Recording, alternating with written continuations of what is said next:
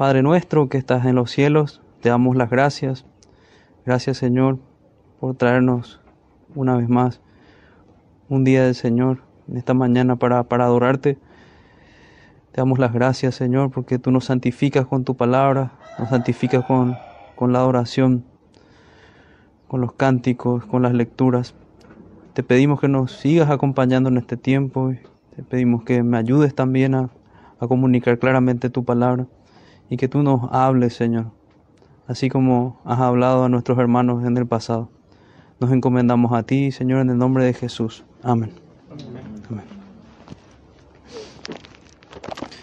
Vayamos a Génesis, Génesis capítulo 16.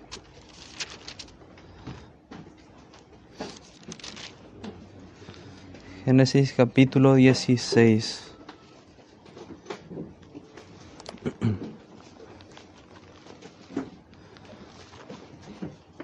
Vamos a leer los 16 versículos. Sarai, mujer, mujer de Abraham, no le daba hijos y ella tenía una sierva egipcia que se llamaba Agar. Dijo entonces Sarai a Abraham, ya ves que Jehová me ha hecho estéril. Te ruego pues que te llegues a mi sierva, quizá tendré hijos de ella. Y atendió a Abraham al ruego de Sarai. Y Sarai, mujer, mujer de Abraham, tomó a Agar su sierva egipcia, al cabo de diez años que había habitado Abraham en la tierra de, Canaán, y la dio por mujer a Abraham su marido. Y él se llegó a Agar, la cual concibió, y cuando vio que había concebido, miraba con desprecio a su señora. Entonces Sarai dijo a Abraham, mi afrenta sea sobre ti, yo te di mi sierva por mujer, y viéndose encinta, me mira con desprecio, juzgue Jehová entre tú y yo. Y respondió Abraham a Sarai, He aquí tu sierva está en tu mano, haz con ella lo que bien te parezca.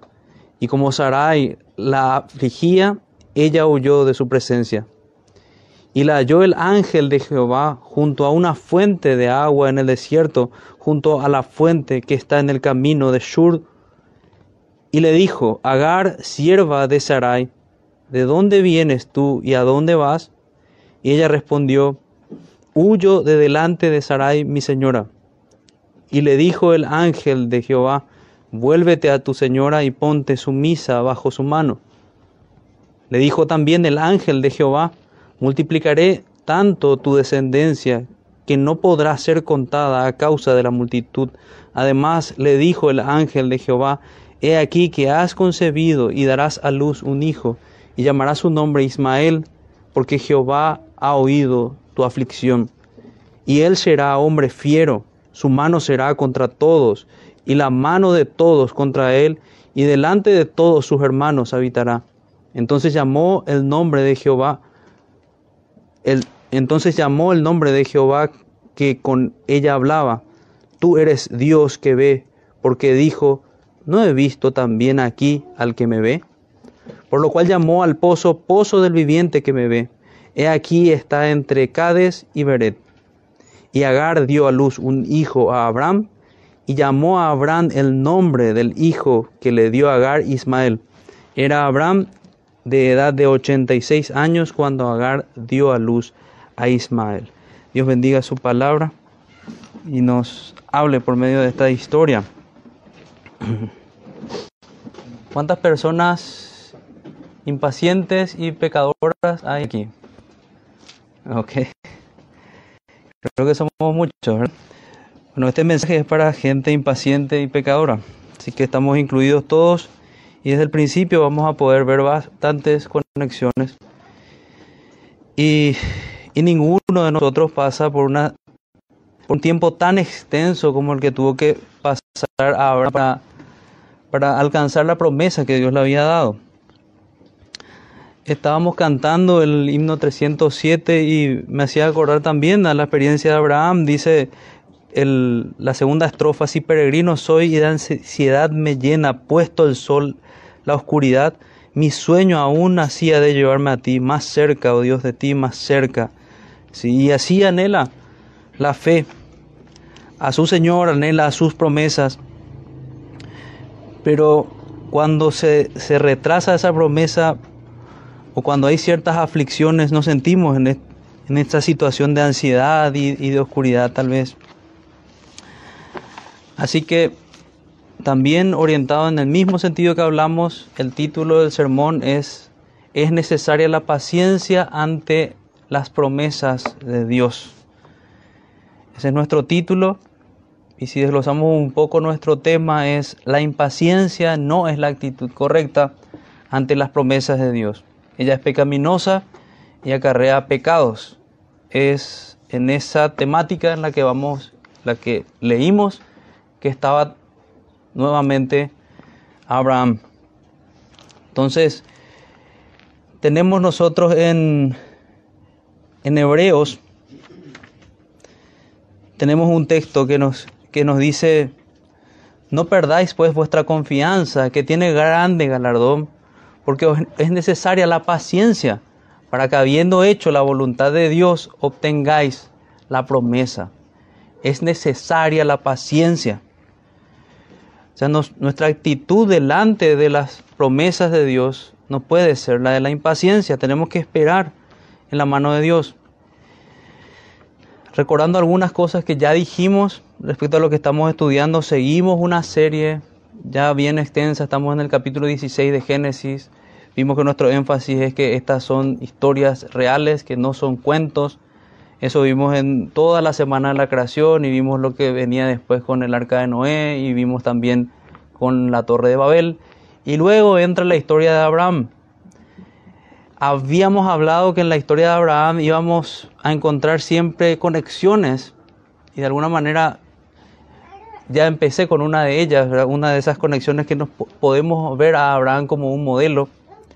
Tenemos otro tipo de conexiones que hay trasfondos tenemos, hablamos de, de lo que se le conoce como presagios, que prácticamente parecía calcado a lo que estaba viviendo el pueblo de Israel, porque nos hace bien recordar para quién fue escrito Moisés, a quién inicialmente escribía, que era la gente que salía con él de la esclavitud de Egipto y estuvo vagando 40 años en el desierto. También es gente que fue probada en cuanto a la paciencia, podemos decir, 40 años. ¿Quién esperó algo 40 años? Creo que ninguno, yo no alcanzo aún esa edad. 40 años para poder ver. Pero también ese tiempo se, extendió, sabemos, por, por, el pecado. Bueno, esas son las conexiones que podemos ver de, de trasfondo en ocasiones, de modelo, de presagio y a veces de tipologías. Que vemos que lo que vemos en, en el texto nos, nos expresa algo con relación a Cristo, con relación al pecado que es también lo que pasa con este texto. Este texto de, Génesis 16 tiene encerrada también una tipología que toma el apóstol Pablo en Gálatas. Pero nos vamos a centrar más en la historia hoy que en esa tipología. Luego vimos y recordamos que nos, nos hace bien también para ubicarnos en el libro que hay un diseño literario que Dios le entregó a Moisés. Moisés fue guiado por Dios a una estructura simétrica que habíamos estudiado, que empezaba con el linaje escogido de, Abraham, que luego iba, que empezaba allí por su ascendencia, de sus, sus padres, el principio de su vida. Y decimos simétrico porque empieza de esa forma y termina con su descendencia. El siguiente son cinco partes. La siguiente parte vemos que habla del creyente Abraham y sus interacciones con otras personas, así como la penúltima parte también habla del creyente Abraham y sus interacciones con, otros, con otras personas. Y la parte central de, estas, de esta división de cinco partes es el pacto de Dios. En esa parte nos hallamos nosotros ahora. Nosotros habíamos visto eso en el capítulo 15, el domingo pasado nada más. Y nos toca ver, digamos, algo que que tiene que ver también con, esa parte central del pacto. No vamos a estar hablando mucho de eso, pero ¿por qué tiene que ver? Porque vemos a un hombre pecador que no tiene absolutamente nada que ver en cuanto a su salvación. La salvación es de Dios, los méritos no son de Abraham. Abraham vuelve a mostrar aquí que es un hombre débil y que peca delante de Dios. Luego en el siguiente capítulo vamos a ver la circuncisión, la señal del pacto, y nuevamente habrán confirmado en la membresía del, del pacto de gracia. Pero aquí nos, nos, toca hablar de este tema que decimos, la importancia de la paciencia ante las promesas de Dios. Mirando de alguna manera con un poco de empatía también a Abraham. Abraham falló, pero podemos colocarnos en sus zapatos y preguntarnos si nosotros lo haríamos mejor. Yo respondería que no, yo no lo haría mejor que él. Abraham hasta aquí, cuando llega el capítulo 16, dice que ya había esperado 10 años. 10 años habían pasado de que Dios le había hablado, de que él había entrado en, en Canaán. 10 años habían pasado de ese capítulo 12 que leímos. Y todavía no tenía el hijo que Dios le prometió. Sabemos que en el capítulo anterior también Dios había confirmado a Abraham. Y vamos a, acercándonos un poco más a nuestro, a nuestro pasaje, vamos a, a ver el pecado de Abraham, recordar en realidad el pecado de Abraham cuando falla su fe, descansa en el brazo de la carne. Tenemos un primer antecedente con Abraham, eso sí, ya hace varios meses lo hablamos. Cuando él desciende a Egipto, usa las palabras, la escritura palabras que nos ayudan a entender.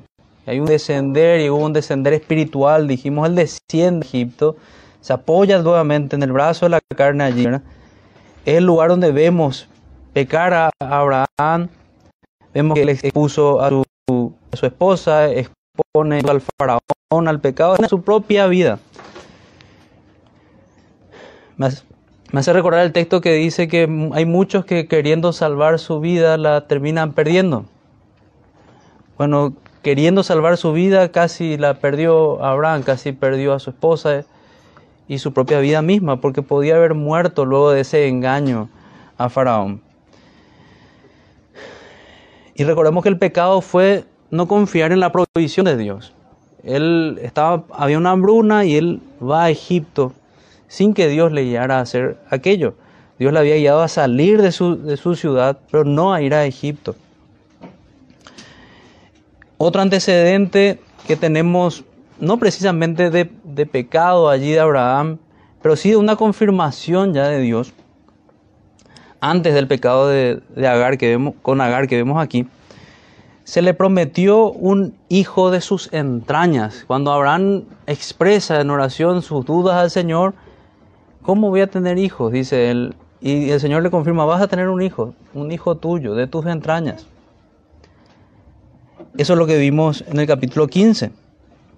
Expresamente Dios le dice eso, le promete, le aclara que el heredero no iba a ser su siervo Eliezer, sino que iba a ser un hijo suyo.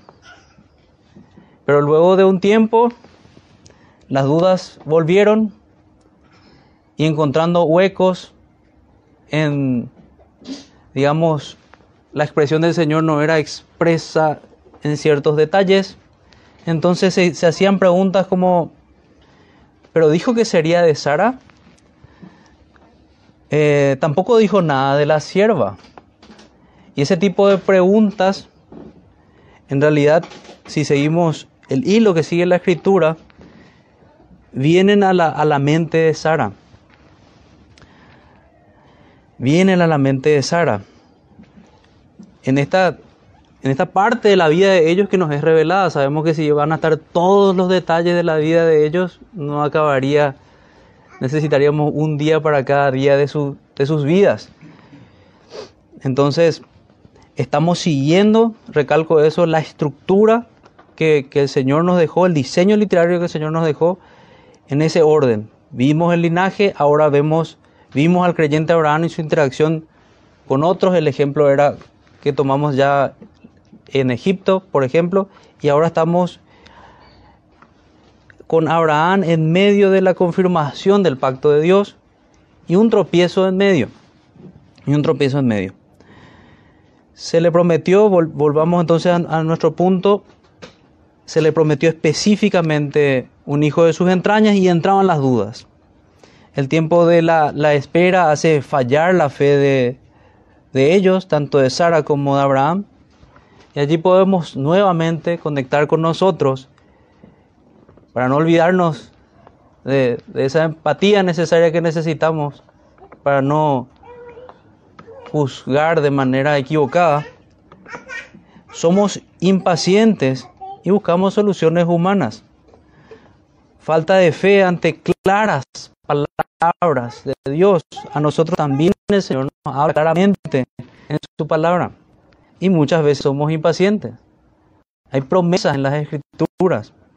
El Señor nos manda a esperar, el Señor nos manda a, recalco lo que leía de Hebreos, no perdáis pues vuestra confianza que tiene grande galardón, porque os es necesaria la paciencia, para que habiendo hecho la voluntad de Dios, obtengáis la promesa. Es necesaria. Eso está en Hebreos 10:36.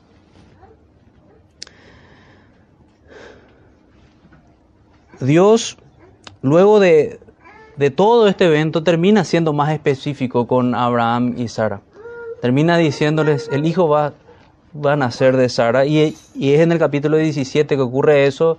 Y allí es que viene el cambio del nombre, pasa de ser Abraham a, ser Abraham. De ser padre enaltecido a ser padre de, de multitudes. Y Sara pasa de ser Sarai a Sara. También con esa, connotación de significado de princesa a tener el significado de madre de mucha gente. También princesa, pero con otra connotación. Y luego dice otra reflexión, que tomo nota, dice, Dios nos da también lineamientos generales y deben ser suficientes para caminar con fe siguiendo con esta conexión con nosotros.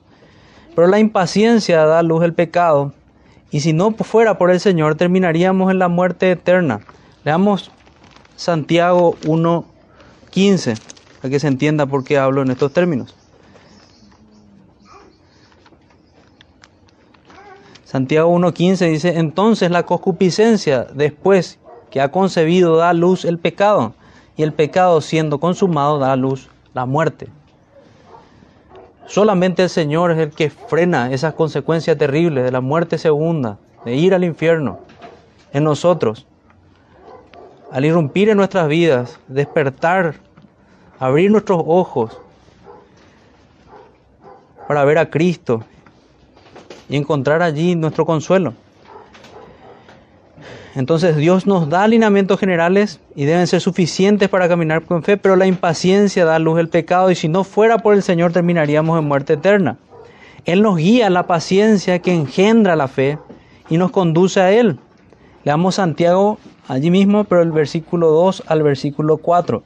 Hermanos míos, tened por sumo gozo cuando os halléis en diversas pruebas, sabiendo que la prueba de vuestra fe produce paciencia. O sea, la prueba es buena. Al punto que en otros lugares de la escritura dice que nos pongamos gozosos cuando estemos en diversas pruebas. Parece una locura.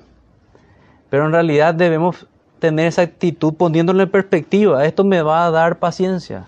Esto va a aportar a mi vida espiritual, va a acercarme más a Dios va a hacer que yo lo busque de una manera más intensa, que yo aprenda algo que no estoy aprendiendo. Y entonces, tener por sumo gozo que Dios está tratando contigo. Sabiendo que la prueba de, de vuestra fe produce paciencia, mas tenga la paciencia su obra completa, para que seáis perfectos y cabales sin que os falte cosa alguna. Fíjense que esta paciencia debe tener su obra completa por medio de las pruebas para que nosotros seamos perfeccionados, para que nosotros seamos santificados. La prueba de la fe produce paciencia y la paciencia nos santifica y perfecciona. La paciencia es un atributo de Dios. Dios es paciente. Y es un atributo comunicable, así que debemos gozarnos de que podemos imitar su paciencia de que al ser pacientes podemos asemejarnos más a nuestro Señor.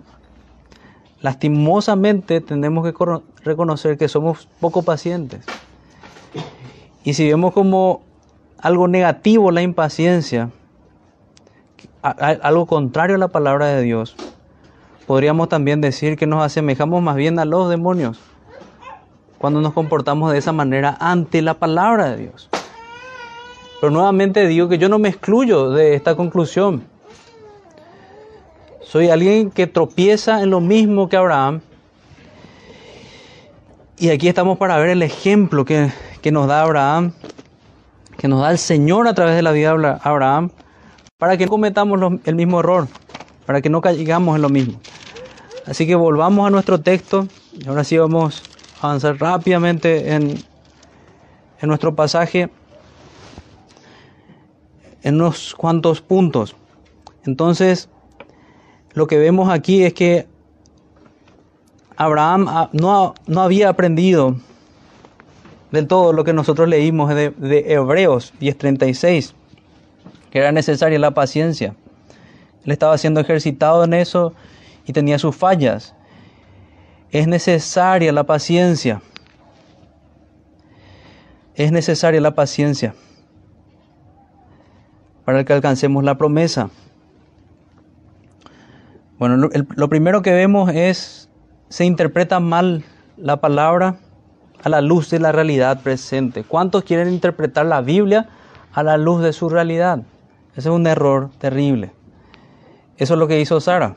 Sarai, mujer de Abraham, no, dice, no le daba hijos y ella tenía una sierva egipcia que se llamaba Agar Dijo entonces Sarai a Abraham, ya ves que Jehová me ha hecho estéril, te ruego pues que te llegues a mi sierva. Entonces ella idea un plan, un plan, dice, aquí yo no, no estoy dentro del plan de Dios, estaba interpretando mal. Así que tenemos que ver, entre comillas, es lo que están pensando, tenemos que ayudar a Dios. Dios no necesita ayuda para cumplir sus planes y sus promesas. Nosotros tenemos que hacer lo que dice su palabra y punto. Y Él va a hacer lo que Él prometió. Muchas veces ocurre eso. Nosotros buscamos métodos, un ejemplo, buscamos métodos como la mentira para llegar a cosas buenas. Pero la mentira no es algo que Dios, Dios apruebe. Así que nosotros debemos confiar en el Señor y usar los, los métodos que Él nos da vivir de acuerdo a los mandamientos y caminar de acuerdo a lo que Él nos reveló, nos reveló y nos revela en su palabra. Entonces se, se interpreta erróneamente la escritura. Sarai no tenía aún hijos, era estéril. La Biblia la, describe a Sara de esa manera. Y aquí yo no estoy negando que ella ya haya tenido paciencia hasta aquí. Desde el principio que se habla de, de Sarai, se habla de que ella era estéril. Y eso, entrando un poco en, lo que era en ese tiempo, el estigma que tenía una persona, una mujer estéril, era una maldición de Dios en ese contexto, era algo, el, el rostro favorable de Dios no estaba sobre ella, era la lectura que hacían todos. Pero sin embargo Dios estaba diciendo que sí, eran benditos por Dios, a pesar de esa señal, esa interpretación cultural que tenían. Pero sí podemos ver como tipología también aquí esta esterilidad de humana de, de Sara para producir hijos nos, nos puede enseñar la esterilidad humana para producir a un Salvador. Esto nos muestra que el Salvador viene del Señor. Finalmente es lo mismo que vemos con la venida de nuestro Señor Jesucristo. No es que viene de, una estéril, pero sí viene del Espíritu Santo, sin obra del hombre. La salvación es de Dios. El hombre no puede producir un Salvador. Entonces Jehová ha hecho así, en un sentido es una mala interpretación. Porque Jehová no estableció dejarla ya como estéril. En un sentido, no, digo en un sentido no, porque ella estaba reconociendo que su esterilidad estaba en, las manos de Dios, que Dios era soberano en cuanto a eso, Eso, esa parte es correcta, pero lo incorrecto es la actitud negativa sin, sin ver la promesa que tenían enfrente, que apenas en el capítulo anterior se la había confirmado. Jehová ha hecho así, dice. Eso es lo que decíamos. Sí, cierto, el Señor había hecho así. Él es soberano en cuanto a todo. Entonces se envuelven dentro de este razonamiento cultural en el cual ya estaban metidos en el capítulo anterior cuando pensaban lo mismo con, con Eliezer. Era algo que aprendieron de la cultura, es algo que podemos encontrar en el Código Hammurabi y, otros escritos antiguos, que esta era la salida. Si no tenés hijo, te, sucede tu siervo. Y si no tiene, tiene hijo, no puede tener hijo la mujer, existía la posibilidad de que el esposo tome como su mujer, como su esposa, a la sierva y tenga hijos con la sierva y la mujer, la primera esposa, reclame esos hijos como suyos. Eso hicieron ellos, culturalmente tal vez ellos lo veían como bueno, pero bíblicamente nosotros sabemos que no es bueno. Y aquí vamos a otro punto, que es el adulterio visita la, puerta de, de Abraham. Si bien no fue el, al final no fue un adulterio en, los términos en, los que se dio. La escritura nos enseña, mismo con el, evento que tiene el Señor Jesús con la mujer samaritana, que alguien que se vuelve a casar también adultera, porque el Señor manda que tengamos una sola esposa.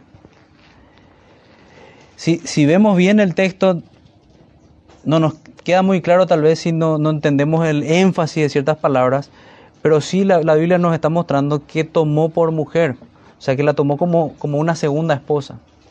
Pero igual, como, como decía recién, eso trae implicancias de adulterio. Abraham no tuvo que haber aceptado esta, esta propuesta. Luego desde el versículo 2 dice, dijo entonces Sarai a Abraham, ya veis, ya ves que Jehová me ha hecho estéril, te ruego pues que te llegues a mi sierva, quizá tendré hijos de ella.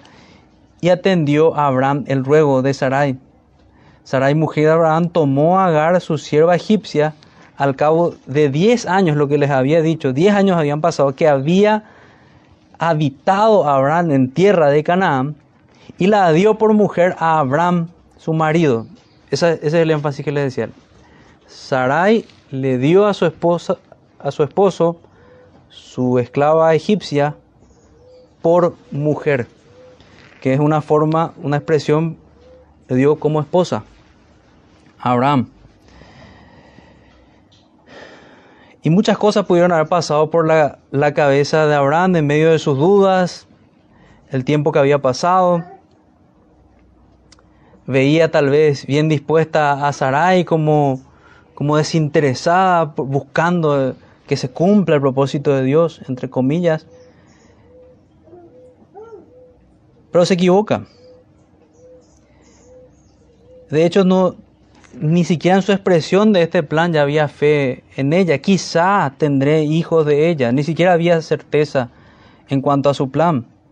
Duda aún de, su plan. Como dudan los especuladores al interpretar. Recuerden que tenemos que tomar como una conexión también. Hay una mala interpretación de lo que Dios había hablado. Ellos se estaban equivocando al interpretar las escrituras. Al interpretar no las escrituras allí, sino que las palabras de Dios. Y podemos ver cómo la impaciencia y la falta de fe puede nublar nuestros ojos ante cosas que son claras, que el Señor ya nos, nos habló y nos dijo. Les recuerdo, como haciendo una pausa y para, para seguir con lo, que decimos. ¿Cuántos, o pregunto más bien, cuántos de ustedes son impacientes? ¿Y cuántos de ustedes se asemejan o cuántos de nosotros nos asemejamos a Abraham en cuanto a la impaciencia? Bueno, tenemos que saber que tenemos que corregir eso, porque eso nos va a llevar a otros pecados. Eso fue lo que pasó con, con Abraham. Ese pecado en sí ya era terrible delante de Dios. Dudar del Señor, dudar de su palabra pero le lleva a otros pecados. Y en el caso de Abraham, lo lleva al adulterio. Y no tenemos que, dudar de que, de que esa es la calificación. La Biblia no lo hace expresamente, no condena expresamente, pero implícitamente es claro que, que el Señor desaprueba esto que hizo Abraham, que es lo que vamos a ver también en nuestro pasaje. Entonces ellos introducen cultura pagana, tal vez que trajeron ellos mismos de, sus mismas familias paganas, de la cual salieron, introducen cosas, métodos, prácticas, y Dios no les llamó a eso. Dios no les llamó a ellos al adulterio, pero terminan en esa salida, en esa usando esa herramienta. Nunca debió ser siquiera una opción para, para Abraham. Pero de vuelta recordemos, habían pasado 10 años. Ninguno de nosotros está en los zapatos de Abraham. 10 años en, en, que su fe estaba siendo probada, tanto del que es llamado Padre de la Fe, como también en, en Primera de Pedro 3, 3 al 6, Abraham tratada como madre de las hermanas de fe. Leamos Primera de Pedro 3, 3 al 6, para recalcar cómo finalmente la escritura señala que ellos se levantan de esto, que esto es tan solo un tropiezo en sus vidas. Primera de Pedro, primera de Pedro 3, 3 al 6.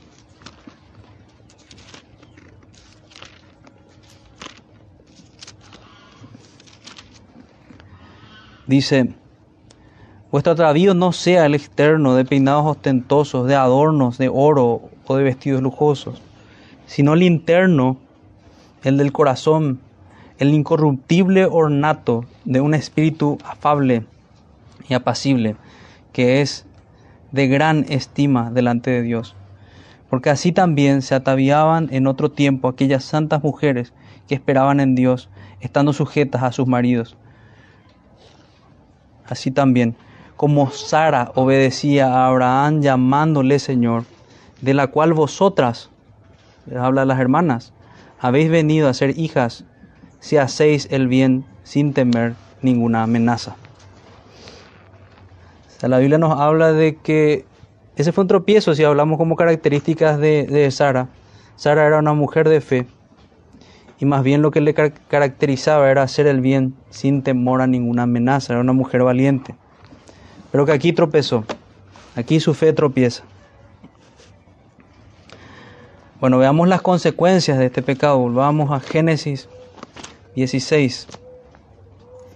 Vimos hasta aquí que habían interpretado mal la escritura, que el adulterio visitó la, la puerta de Abraham y él falló. No debió haber hecho caso a su, a su mujer. Nos recuerda el Edén también esto. Como Adán hizo caso a su mujer y falló, aquí nuevamente vemos a otro hombre, vemos a, a Abraham obedeciendo a su mujer y fallar. Eso no quiere decir que nuestras esposas nos puedan dar buenos consejos y nos puedan advertir y hacer retroceder de malos pasos. Al contrario, la mujer es una ayuda importantísima en eso. Pero en este caso no fue un buen consejo el que dio, dio la mujer, no fue un buen consejo el que dio Sara. Y no debía haber hecho caso a su consejo. Se concretó entonces el plan pecaminoso. Vamos a ver las consecuencias. Seguimos en el versículo 3. Dice, y mujer de Abraham, tomó a Agar, su sierva egipcia. También podemos hacer una pequeña salvedad allí. Muy probablemente esta fue una de las de los problemas que trajo a Abraham de su visita a, Egipto. Tuvo que haber traído a, Agar, tuvieron que haber traído a Agar de su primera visita a Egipto. Al cabo de 10 años que habían habitado a Abraham en la tierra de Canaán, y la dio por mujer a Abraham su marido la dio por mujer. Sarai entonces participó activamente del adulterio de su esposo. Llamativo. Uno diría, pero ¿cómo algo así pudiera ocurrir? Diríamos al quitar esta conclusión. La mujer participando del adulterio de su esposo con su sierva egipcia. Bueno, y esa de allí podemos también tomar reflexión que en cuanto a la santidad del matrimonio, ¿por qué hablamos de que esto es malo? Nosotros tenemos que guardar el matrimonio y conservarlo como una imagen de, la relación de Cristo y su iglesia. Y mantenerlo santo. Y es responsabilidad de ambos. Yo me inclino a pensar que en la mayoría de los casos va a ser así. En cuanto al adulterio hay responsabilidad de ambos. Tal vez por un lado de, algún descuido, por otro lado de, de una tendencia pecaminosa activa. Y ambos, tanto esposo como esposa, deben estar cuidando el matrimonio, santificándose en su unión. Para no estarse quemando, decía el apóstol. Entonces, es triste ver esta descripción que Sarai es la que propone, Sarai es la que propone, Sarai participa en este pecado.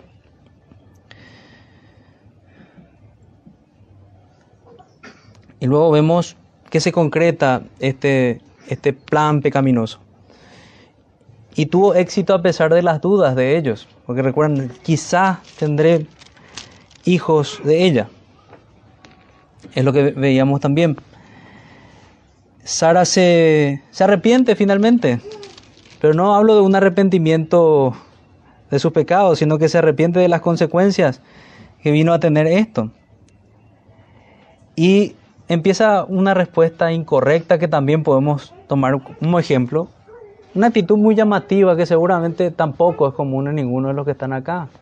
Ninguno aquí cuando se equivoca le culpa a otro, ¿verdad? Yo creo que no, ¿verdad? No pasa eso. Eso no pasa entre creyentes, no, nos pasa normalmente, sí nos pasa. Somos pecadores.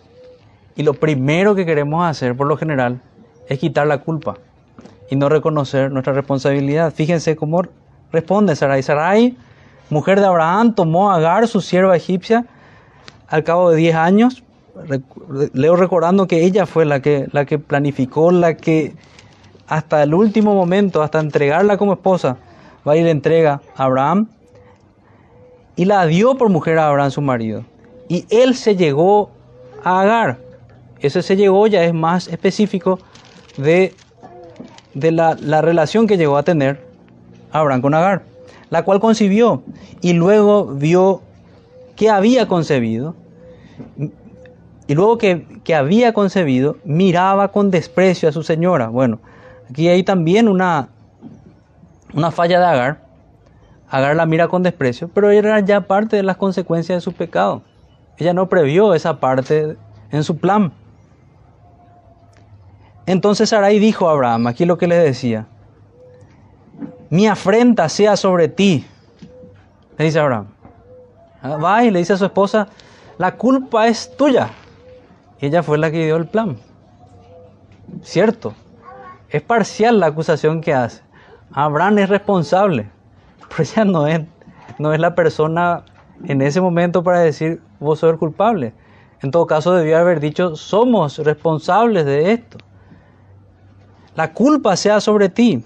Y también nosotros entendemos que el principal responsable, el final responsable en el hogar es el esposo. En un sentido tiene razón, pero ella se está quitando de encima su responsabilidad. Yo no tengo la culpa, la culpa es de Abraham. Mi afrenta sea sobre ti. Y vemos aquí ya no solamente falla Agar, no solamente falla Sara, sino termina fallando también Abraham. Termina fallando también Abraham. Porque Abraham no toma la responsabilidad, sino que responde en el versículo 6, He aquí tu sierva está en tu mano, haz con ella lo que bien te parezca. Terrible. En vez de hacerse el cargo del problema, resolver el problema, luego son salidas bien audaces porque la, responsable de su sierva es, Sara. Pero aquí ya había otra relación, él había entrado en un pacto matrimonial con, con Agar. Y estaba esperando un hijo. Agar estaba esperando un hijo de Abraham. Entonces, hasta podemos decir que fue responsable como padre. El padre Abraham. En este punto, mal ejemplo. Pero Dios va a corregir esto. Aquí tu sierva está en tu mano, haz con ella lo que bien te parezca. Se quiso desligar del problema. Y como Sarai la afligía, ella huyó de su presencia. Tampoco Sarai se animó a, a echarla, pero dice que la afligía, la maltrataba, es el énfasis de la palabra original allí.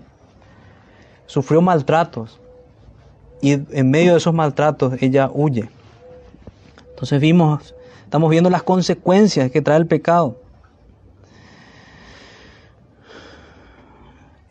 Sarai trata con desprecio a su, a su sierva. Podemos también reflexionar aquí que no siempre el éxito de nuestros planes es una bendición. Aquí tuvo éxito el plan de, Sara, pero no precisamente fue una bendición. También tenemos que analizar eso. Aquellos que nos gusta, muchas de nosotros que nos gusta salirnos siempre con, o muchas veces, con, con lo que queremos hacer. Y que eso ocurra no precisamente es que Dios está aprobando, aprobando eso. Muchas veces, como hablamos, podemos estar manipulando ciertas situaciones y equivocándonos y tropezando cosa que no tenemos que hacer. Suena muy fuerte ser una persona manipuladora, pero en el fondo sabemos que todos tenemos la capacidad para hacerlo. Y tenemos que aprender a hacer lo bueno y renunciar a nuestros malos deseos, renunciar a malos planes que se levantan en nuestros corazones. Bueno, ¿cuál fue la, respuesta del Señor ante el pecado de ellos? La respuesta primaria ante, ante Abraham y Sara fue el silencio, el silencio de Dios respondió a ellos. En principio, no estaban haciendo bien. Agar no soportó el maltrato de Sarai y huyó, fue lo que leímos.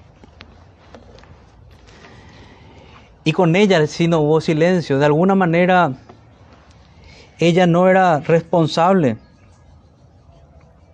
De alguna manera, ella era la, una víctima en, este, en estos planes de, Abraham y Sara. Sí, hay responsabilidad también en ella, pero podemos concluir que es menor a la de los que orquestaron todo esto. Ella seguía instrucciones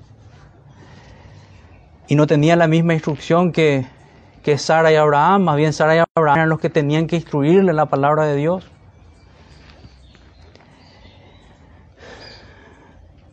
Entonces ella no tuvo un silencio, sino que Dios le responde. Le responde a, Agar y le dice, y respondió Abraham, perdón, versículo 7, y la halló el ángel de Jehová junto a una fuente de agua en el desierto, junto a la fuente que está en el camino de Shur. Y acá podemos anticipo que vamos, vamos, vamos terminando. Vemos ya con Agar una salvedad que me parece bien también hacer. Agar en Gálatas termina siendo un tipo, un símbolo de lo que es obrar en la carne, lo que es estar en el, en el pacto de obras, lo que es estar en condenación intentando hacer las cosas por, por medio de nuestras fuerzas. Pero no es por causa de Agar que tiene esa, de ella misma, sino que más bien por lo que hicieron Sara y Abraham con ella. Acá podemos hablar de Agar y cómo Dios trató con Agar, particularmente ella como persona, no como, como símbolo, lo que termina representando. Y Dios termina hablándole en términos de bendición a ella y termina consolándole a ella en medio de su aflicción. Y Dios termina enseñándonos que Él así trata con los suyos. Así trató, y podemos decir, con la creyente Agar también, que terminó consolando, siendo consolada por, por Dios. terminó incluso revelándole el nombre que debía poner a su hijo. Respondió, entonces versículo 7, y la halló el ángel de Jehová junto a una fuente de agua en el desierto. Y vamos a seguir leyendo y vamos a ver quién es este ángel de Jehová. Estaba en una fuente de agua. Y le dijo Agar, sierva de Sarai, ¿de dónde vienes tú y a dónde vas? Qué tierno es nuestro Señor al buscar a los suyos. Aquí hubo una, una respuesta positiva, también hay una pregunta que me viene a la mente que en un sentido es similar. Cuando Dios le pregunta a Adán y Eva dónde estaban para entrar a cuentas con ellos. En este caso también es una pregunta, aunque no hay una exhortación, pero sí es tierna la manera en que el Señor se acerca. Dice, ¿dónde vienes tú y a dónde vas? Y ella respondió, huyo de delante de Sarai, mi señora. Y en un sentido podemos decir que sí hay un, hay un llamado a un cambio, a una exhortación, porque le termina mostrando el ángel de Jehová que no era bueno que ella esté huyendo. Y le dice que vuelva y que se someta, que sea sumisa bajo la mano de su señora. Él le dijo, el ángel de Jehová, vuélvete a tu señora y ponte sumisa bajo su mano. O sea, Dios le está marcando el camino. Y acá creo que llegamos a la parte más linda del texto, porque vemos la parte de los ejemplos de obediencia que tenemos. Y Agar fue obediente. Le dijo también el ángel de Jehová, multiplicaré tanto tu descendencia que no podrá ser contada a causa de la multitud. Le dio una bendición numérica, podemos decir.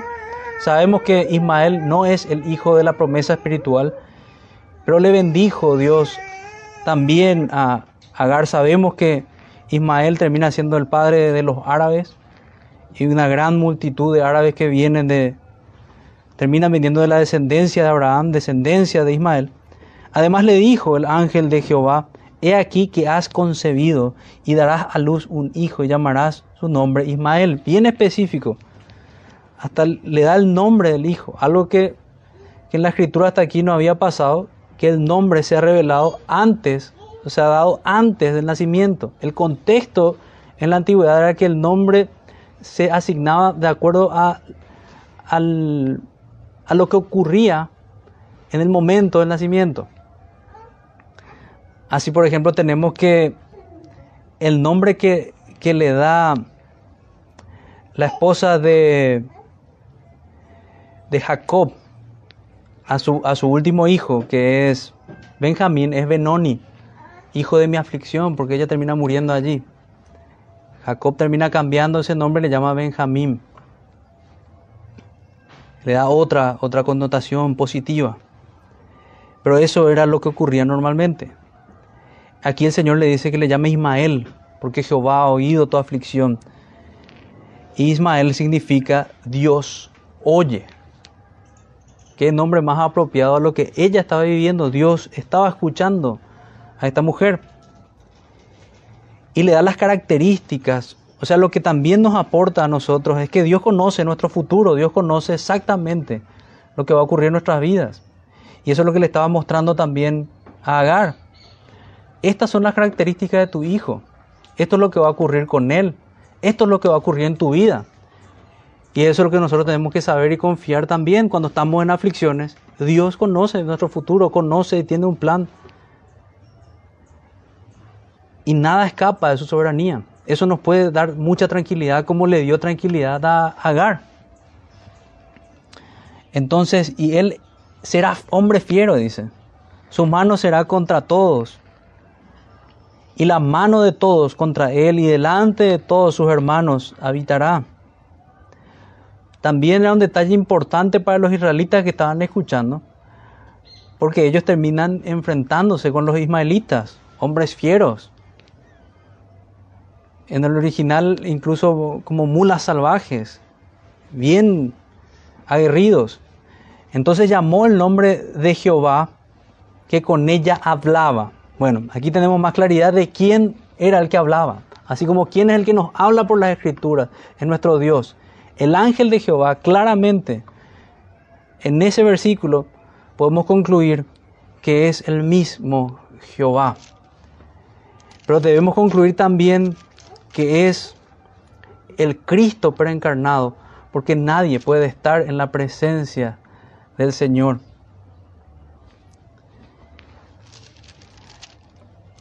Y la única forma es por la forma preencarnada de nuestro Señor Jesucristo. De esa manera, él nuestro Señor se aparece en varios lugares de la Escritura para anticipar su venida, para que no sea cosa extraña, que Él camine entre los hombres. Entonces llamó el nombre de Jehová, que con ella hablaba. Jehová hablaba con ella. El ángel de Jehová es Jehová. Es nuestro Señor Jesús. Tú eres Dios que ve, le dice, porque dijo, ¿no he visto también aquí al que me ve? O sea, el Dios omnipresente, el Dios omnisciente, es el que hablaba con ella. No hay dudas de que el ángel de Jehová es una aparición preencarnada, una teofanía, una cristofanía, aparición de Cristo, por lo cual llamó al pozo pozo del viviente que me ve.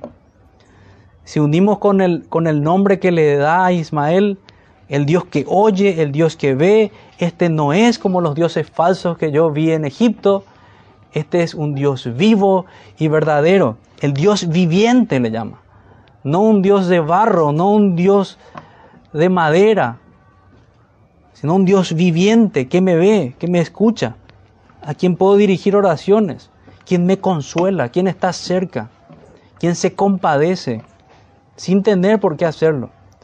He aquí está entre, por lo cual llamó al pozo, pozo del viviente que me ve, he aquí que está entre Cádiz y, Beret, lugar que providencialmente el Señor nos permite que sea encontrado, como, como pasa con, con varias, varias cosas, por ejemplo, sabemos que el Señor no permite que se encuentren para que probablemente no terminen siendo idolatradas, pero lo que nos importa aquí que en ese lugar Agar termina encontrándose con el Señor y bendiciendo al Señor y adorando al Señor. Y Agar dio a luz un hijo a Abraham y llamó a Abraham el nombre del hijo que le dio Agar Ismael. Y aquí nuevo acto de obediencia.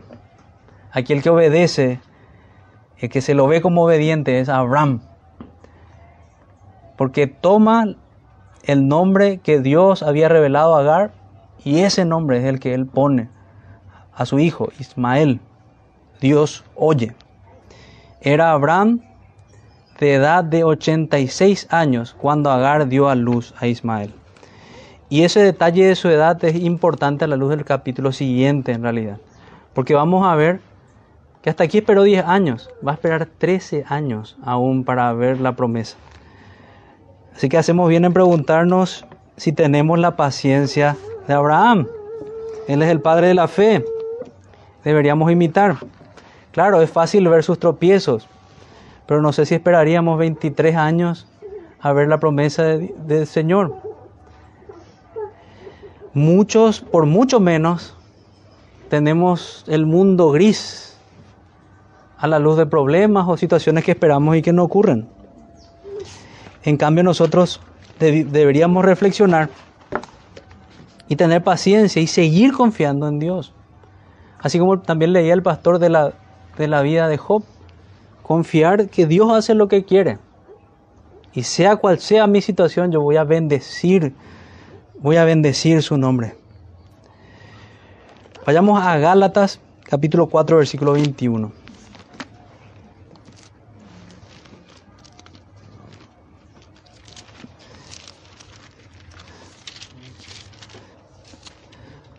No pasar por alto la conexión que hace el apóstol. 4.21.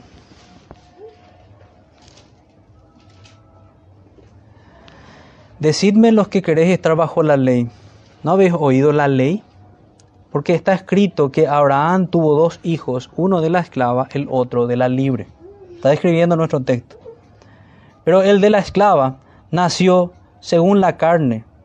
Y aquí me anticipo, vamos a el apóstol hace una conexión de tipológica. Me pareció muy bien explicar antes que una cosa, lo que decía antes, era la, la relación que tenía Dios con Agar, la persona de Agar, la mujer Agar, y otra cosa es la descripción que hace de Agar tipológicamente representando la esclavitud al pecado.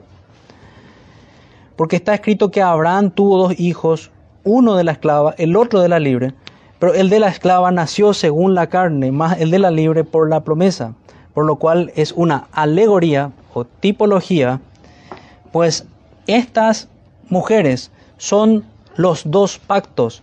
El uno proviene del monte Sinaí, el cual da hijos para esclavitud. Este es Agar. Y aquí podemos decir, si nosotros andamos por fe, vamos a estar esperando las promesas de Dios. Si nosotros andamos en la carne, vamos a estar haciendo lo mismo que hizo Abraham al llegar a esa solución con Agar.